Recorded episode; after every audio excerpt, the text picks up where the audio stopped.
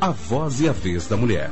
Acompanhe uma série de reportagens especiais que resgata histórias de superação e empoderamento feminino.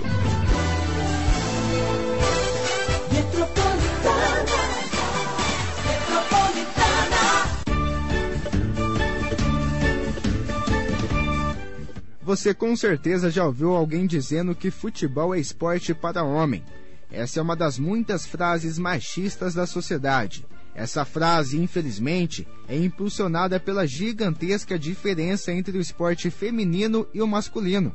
Afinal, quantos jogadores do sexo masculino profissionais existem? Centenas. Quantas mulheres? Quase nenhuma. Quantos esportistas profissionais têm um valor salarial mínimo em seu esporte? Centenas de milhares. Quantas esportistas? A resposta sincera é que não se sabe ao certo. A revista Forbes apontou inclusive que ano passado apenas duas esportistas mulheres estiveram em maio na lista de 100 atletas mais bem pagos do mundo. As tenistas Naomi Osaka e Serena Williams. Pois é, não é só no futebol que essa diferença salarial acontece. Em outra pesquisa, realizada pela consultoria Sporting Intelligence, em 2017, envolvendo jogadores de basquete, foi constatado que o salário máximo na NBA era de 25 milhões de dólares em 2017, mas o salário máximo que a WNBA a Liga Profissional de Basquete Feminino dos Estados Unidos chegava apenas a 105 mil dólares. Assim, mesmo jogadores que não têm um desempenho digno de salários altíssimos conseguem ganhar até 66 vezes mais do que uma mulher no mesmo esporte. A NBA continua sendo a liga esportiva mais bem paga do mundo em termos de salário médio. Os novos negócios de TV rendem uma remuneração média de 6,4 milhões de dólares. Em 2017, por exemplo, os salários da NBA saltaram mais de 10%, 757 mil dólares na média.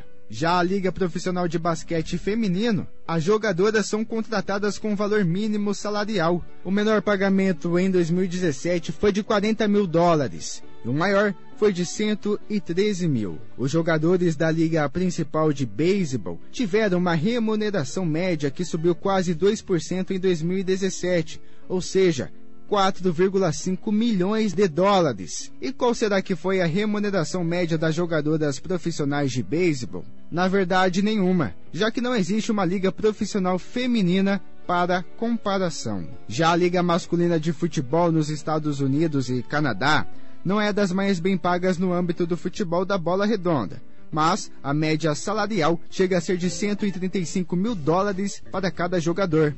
Já na Liga Feminina, elas tiveram um teto salarial em 2017 de 315 mil por equipe, e com cada equipe normalmente tendo uma lista de 20 jogadoras, que funciona com um salário médio de 15 mil dólares.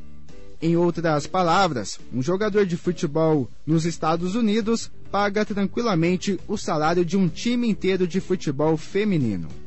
E mesmo em comparação com uma das ligas de futebol não tão bem pagas como a La Liga e a Bundesliga, que são da Espanha e Alemanha, respectivamente, a diferença salarial chega a ser de 88% entre a liga masculina e a feminina. Vindo para o Brasil, a seleção brasileira de futebol, nós sabemos quem são os maiores atletas no feminino e no masculino atualmente.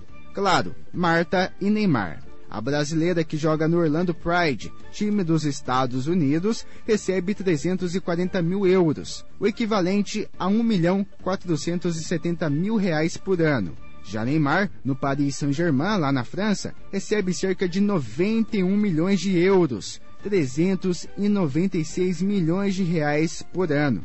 A diferença é gritante. A prática de esportes para as mulheres é nova aqui no Brasil. Fazem apenas 36 anos que as mulheres podem praticar o esporte, já que de 1941 até 1983 as mulheres eram, por lei, incompatíveis por natureza à prática de esportes. Lara Marim, mestre em estudos culturais pela Escola de Artes, Ciências e Humanidades da USP, traz um exemplo grande da desvalorização do futebol feminino que está enraizada desde a infância é, eu fui professora do ensino básico por 10 anos. Né? Uma vez, uma colega criou um jogo sobre personalidades e a gente encaminhou com as crianças. Elas tinham uns 8 anos. No jogo tinham perguntas, por exemplo, quem foi eleito ou eleita como o ou a melhor futebolista do mundo cinco vezes? E as alternativas eram Neymar, Ronaldinho, Marta ou Pelé. As crianças ficaram na dúvida, mas ninguém falou Marta. Elas ficaram na dúvida só entre o Neymar, Ronaldinho e Pelé, né? E Marta era a alternativa correta. Depois tinha perguntas sobre cientistas, artistas, enfim. Só para ilustrar, né, aqui uma proposta possível.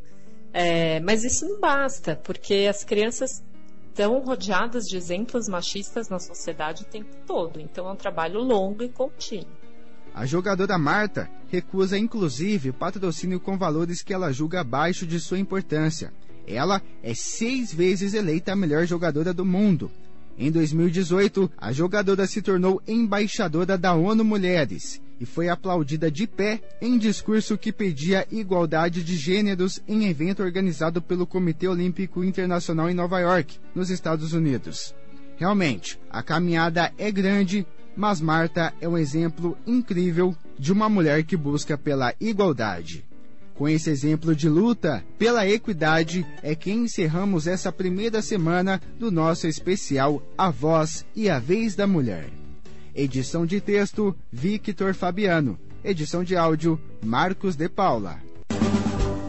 A Voz e a Vez da Mulher.